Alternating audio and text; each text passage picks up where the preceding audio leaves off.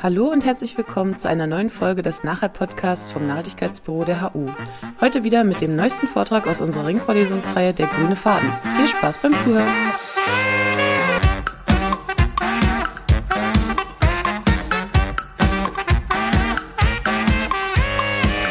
So thank you once again. Uh, I also want to thank your university, the department that accepted us to give this talk today. Uh, and also uh, ERI. And uh, again, most of our edible cities network that we, we're still trying to put in place and having the best of uh, for our cities. So as you said, I'm an associate professor of American Studies in University of Lomé. So today I'll be sharing with you uh, this talk entitled From Literature Studies to Green City Development, Bridging the Interest.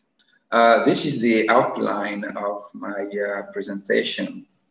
Uh, I will give the objective why are we having this talk today.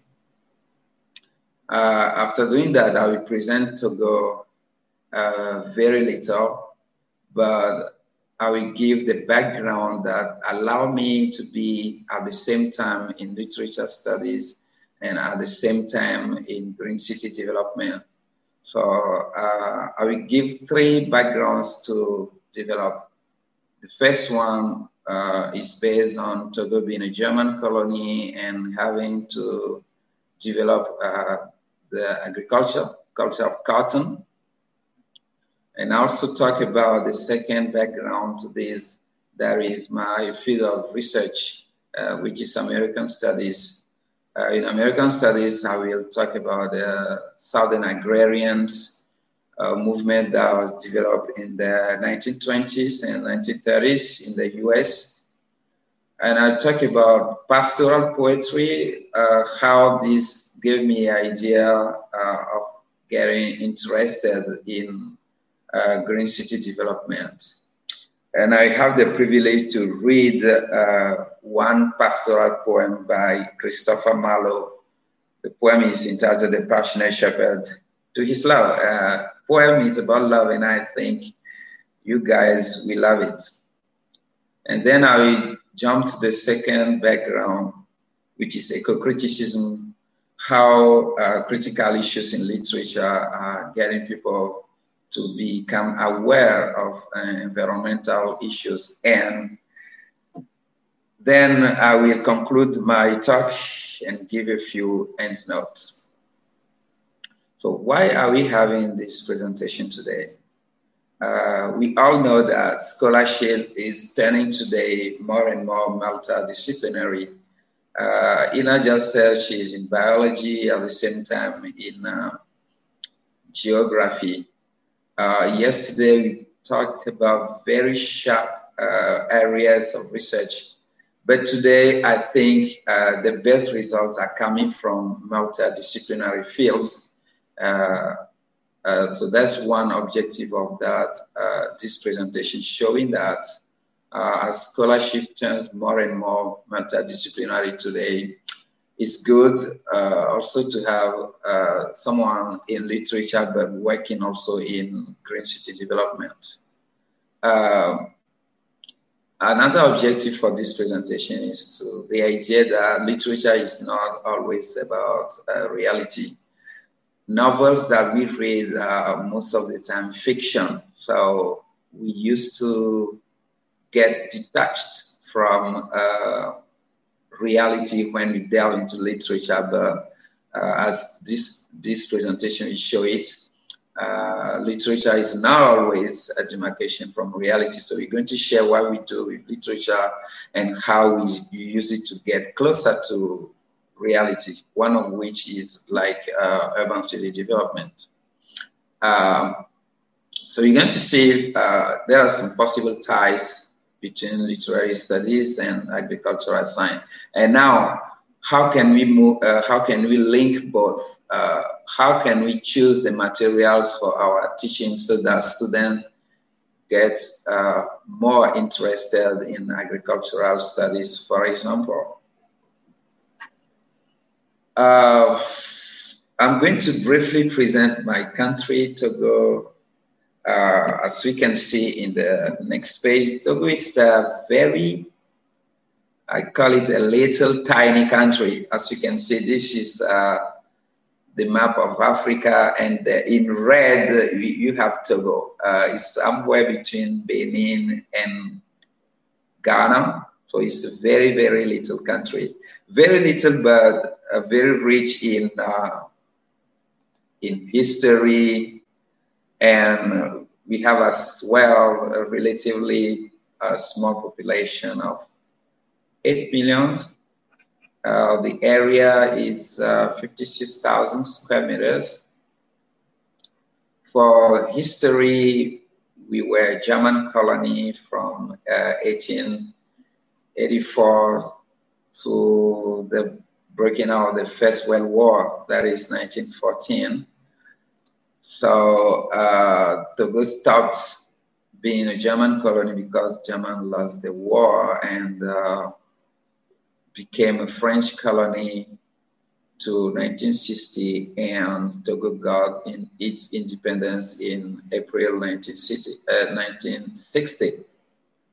Uh, capital city is Lomé. Greater Lomé counts today 1.5 million the Togolese economy is mainly based in agriculture, uh, based on agriculture. Probably that is one uh, one reason why I might be uh, interested in uh, agriculture. Um, part of Togolese economy is also based on mining, and uh, part of it based on transportation. So those are the three main uh, branches of Togolese economy.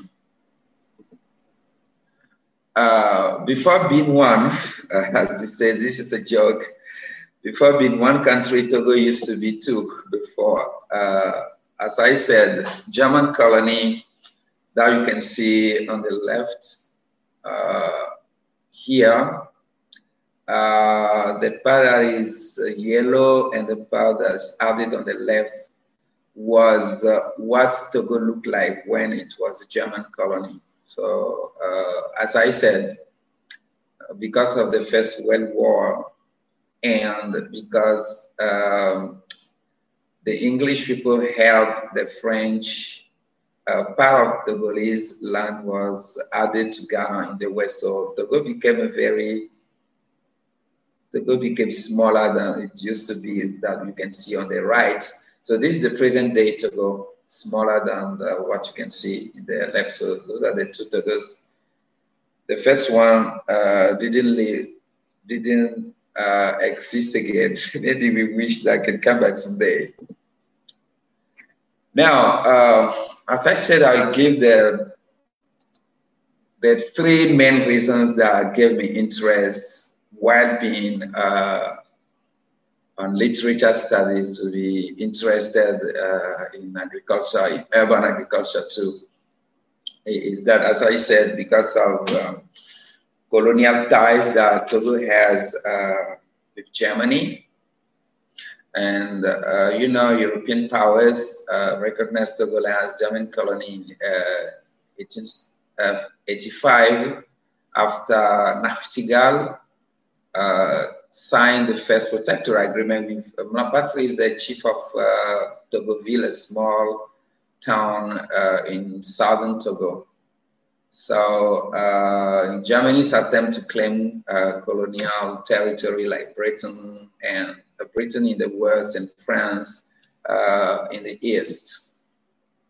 So with German, under German Empire, there were many achievements uh, in Togo. Some of those achievements were churches, there were schools, there were roads, there were railroads, and very quickly during this short time of uh, uh, colonization, uh, we had those uh, achievements, and the Togolese national, the local people, they, they worked a lot with, uh, German to build those infrastructures, and um, uh, local industries, uh, I would like to say, existed already in Togo. uh, and that assured um, some economic independence to local people, mainly weaving and, and pottery. I would like to stress here that German colonizer, they asked from Tuskegee uh, Institute in the US to send uh, some of their experts to Togo to help uh, train local people in uh, cotton culture. So cotton was used as um, a raw material at that time, and they helped uh, the Togolese grow cotton. But it is uh, interesting to know that uh, we can question ourselves how the people knew about weaving already. Is because the Togolese already they worked, they have uh, cotton cultivation, and they can use that material in, in industry. So the uh, Togolese weavers, as I said, they claim paternity over the well-known uh, Kente cloth. I will have uh, the chance to show you one uh, in a picture very soon. Uh, because in the 18th century, before they were attacked and uh, subjugated by the Ashanti in the west uh, in Ghana, they uh, they knew about weaving already. They knew about uh, trading cotton and transforming cotton into cloth. So interestingly, Togo cotton was well known and manipulated already by the natives long before the arrival of the Europeans. And thanks to the German uh, uh, arrival, we had an industrial uh, exploitation of cotton field, the field where Pigadan uh, used to be, and they could uh, exploit them. So here you can see in the left a cotton field in Togo, and you see the farmers they were uh, reaping some cotton. Cotton uh, that is the white in the in the picture.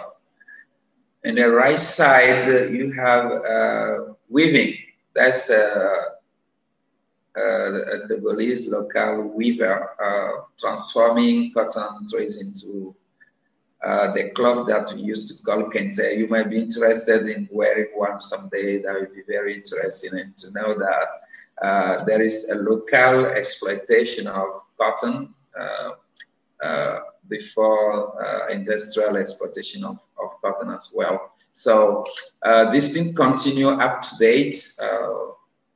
more people continue cultivating cotton and more people are working as weavers, transforming the cotton into local clothes that people enjoy a lot. The second background I, I want to talk about uh, is my background uh, of American studies. Uh, in American studies, uh, we cover uh, a period known as Southern Agrarian that is very, very interesting and which played uh, a big role in my life, a big role in the choice of materials we used to read and to teach also. Um, the Southern Agrarian, as I said, uh, that was a movement in the 1930s, uh, 1920s, and 30s uh, who thought that uh, city life is getting people away from uh, natural life. And it was a movement against modernity. So, headed by Davidson, uh, began its association uh, some southern agrarian. You know, the southern part of the U.S. mainly uh, uh, depended on agriculture, especially cotton culture. So they want people to get back to nature by getting closer to land instead of uh, growing big cities and uh, getting demarcated from, uh, from rural life. So Davidson was chiefly responsible for this decision they grow uh, and to write essays. So they they published their essay in a manifesto called "I Will Take My Stand." As you can infer from this title, is uh, it's a decision making. So Davidson shared the agrarian state for industrial capitalism uh, which they see as being destructive uh, to American culture. So this played a lot of role, uh, and they, it's interesting to know that they can they could use literature to get people close to nature to understand that uh, industrial capitalism uh, is destructive on, on uh, the American culture. So there were 12. Uh, I want to quickly talk about them, uh, the 12 Southern agrarians and the manifesto that they created, they call I Will Take My Stand. Uh, the first one, as you said, is uh, Davidson. Davidson was a poet, and essay is a reviewer and historian. Uh, Fletcher was a poet too. We had uh, Henry Blue Kline, we have Lyle Lanier, we had uh, Andrew Nelson Lytle, was poet, novelist, and uh, essayist. Have Herman Clara Nixon.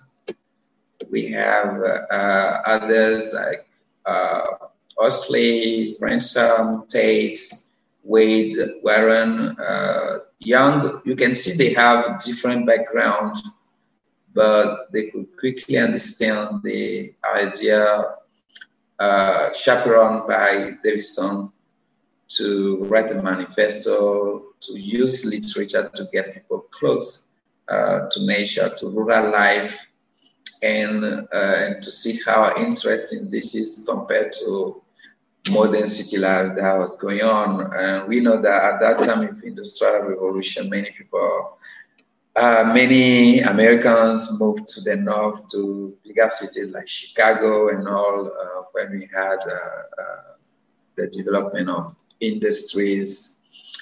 So they could understand that getting close to rural life is, is one good thing. Uh, as a result, you can see in uh, many cities in the US, they, uh, they planted trees along roads uh, and they have very vast gardens that people visited, uh, visit uh, very often.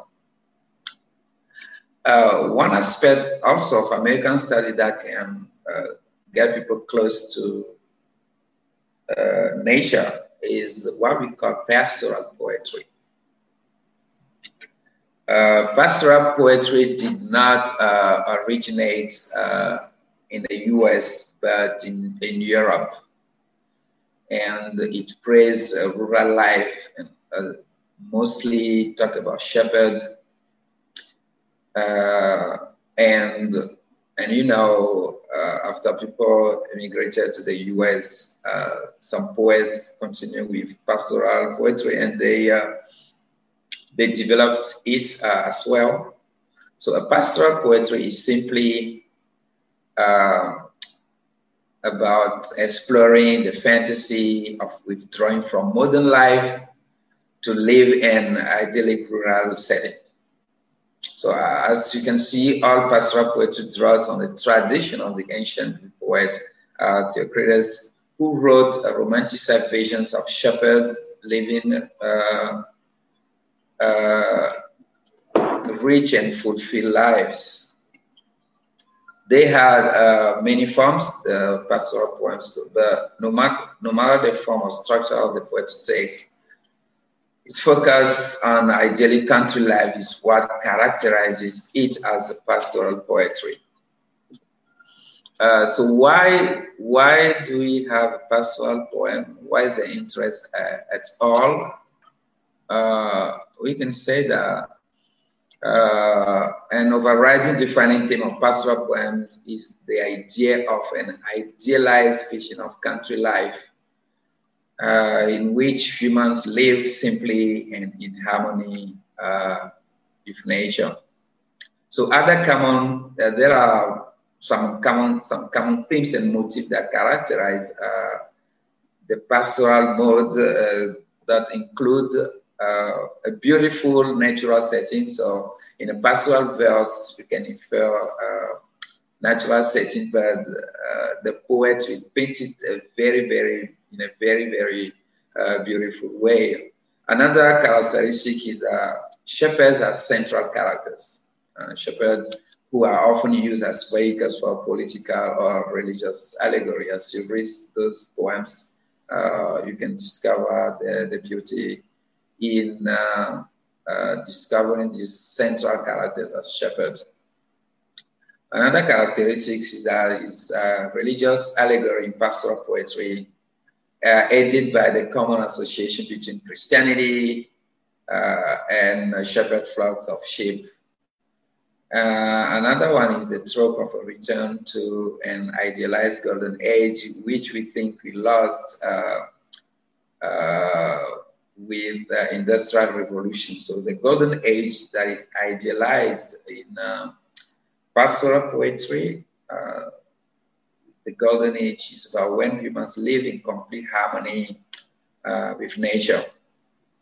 One other characteristic is the focus on imagining life in the country rather than reality. It's, is poetry, it's imagination, uh, not reality, but this inside people uh, in thinking of bringing nature into city life.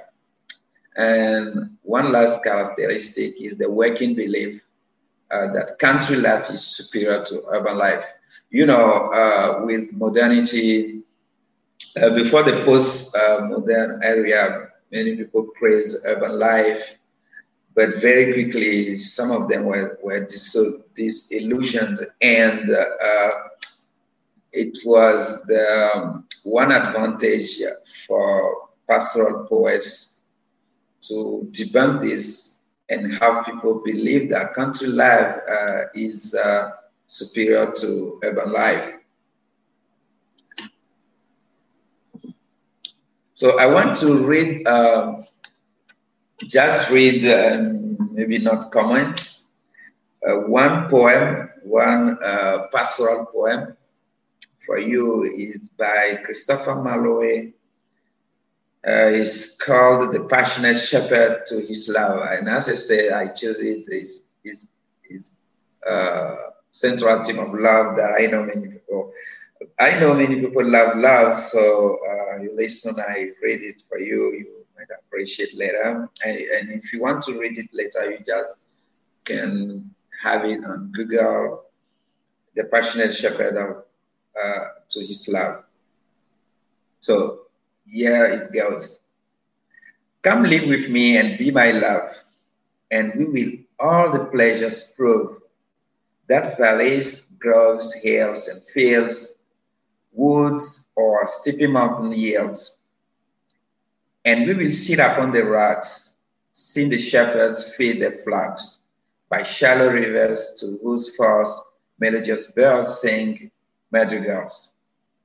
And I make the bears of roses and a thousand fragrant posies, a cup of flowers and a kettle, embroidered olive leaves of myrrh, a gown made of the finest wool, which from our pretty lands we pour, fair lined slippers for the cold, with buckles of the purest gold, a belt of straw and ivy birds with coral clasps and amber stud, and if these pleasures made thee move, come live with me and be my love.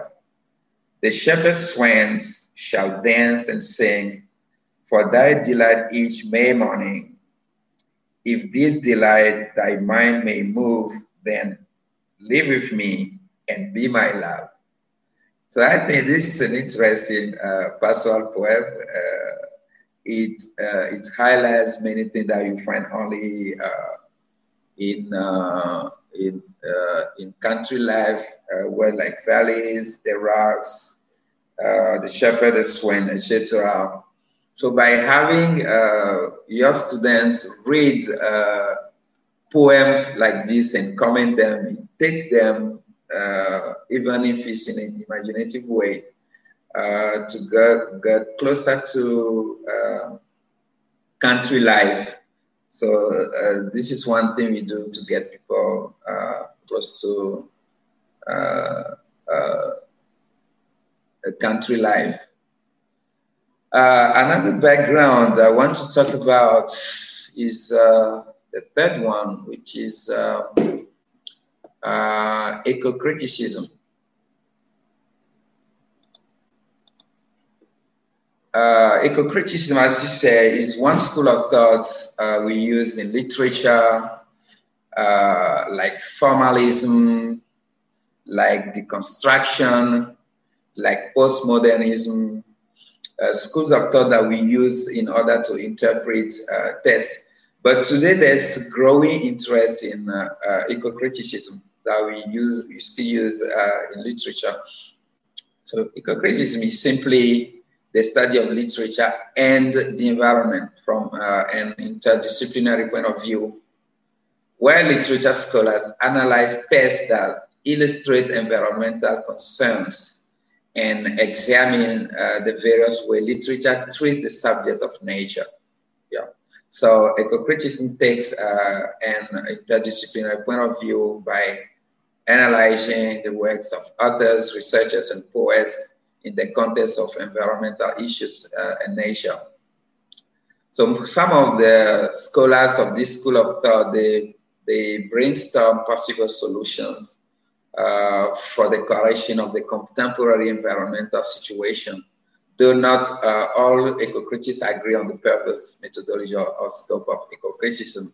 So uh, by using this school of thought to uh, analyze uh, tests, this scholar, they highlight one burning issue of today, which is the destruction of environment. So uh, this is one way of uh, getting people uh, aware of, of this danger by using literature and uh, keeping them awake on, on this issue that we are all concerned with today. Uh, uh, so part of this, is we call it eco poetry, which is poetry with strong ecological emphasis or message. So many poets, poems, and books of uh, poems have uh, expressed ecological concern now, bringing uh, uh, uh ecology at the center of literature, of poetry. but only recently have the term eco-poetry been used. you can know that. So those eco-poetry is not something that we are used to.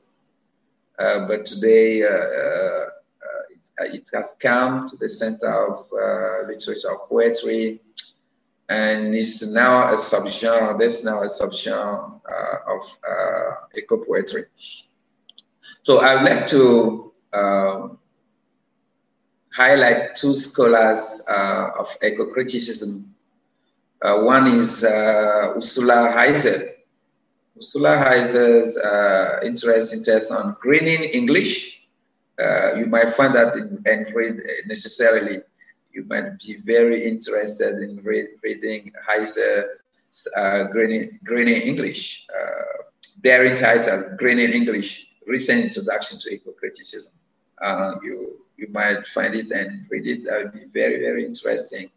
Uh, and this book by uh, Lawrence Buell, uh, entitled the environmental imagination also available uh, uh, in Harvard University Press. You might read uh, all this literature. It, it, as I said, uh, brings people to become aware of issues of environment. So those those three background, as I said, are mixed up what made me today uh, uh, not see myself separately in literature and separately in, in um, ecology and not even thinking that this one is my field or not. But I want to say that uh, those are the three basics uh, that uh, I use uh, with my training to be at the same time as a professor of literature and at the same time uh, getting engaged in um, in green city development. Uh, is it possible for me to say I conclude?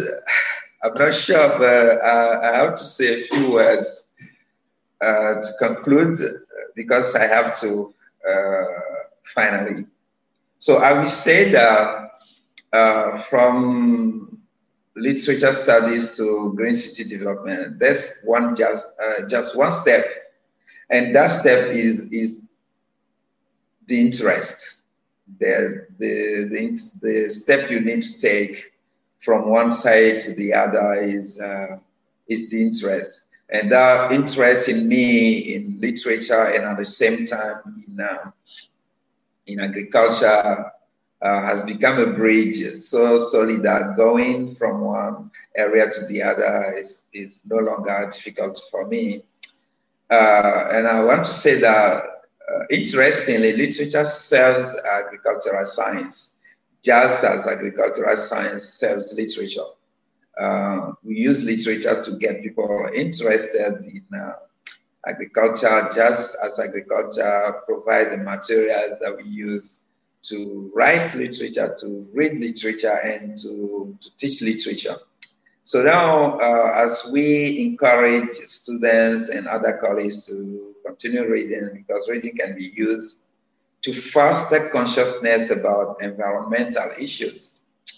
And, and for, for us uh, lecturers, uh, there should be very careful choice of materials because okay as as we want learners to be more interested in politics. We'll choose to read books about politics. So uh, at the same time if we we choose materials um, that talk about environment protection of environment and students read them we think that this contributes a lot in growing uh, interest in them and getting close to nature, not having to destroy nature, nature because literature has helped them fully know that by destroying uh, nature, you destroy uh, yourself. So uh, I want to finish uh, with a few end notes. this is those two are pictures of the city of Lomé beautiful here. You can see some green gardens and we want to develop them more. Uh, in the left side, you know that we have the blessing of the, at the right side, you can see we have blessing of Atlantic Oceans, along which some people grow gardens of uh, vegetables uh, to uh, feed their families with. And that's a growing activity in Lomé. People are interested in, in doing that. Um, at University of Lomé, we have uh, three excellence centers.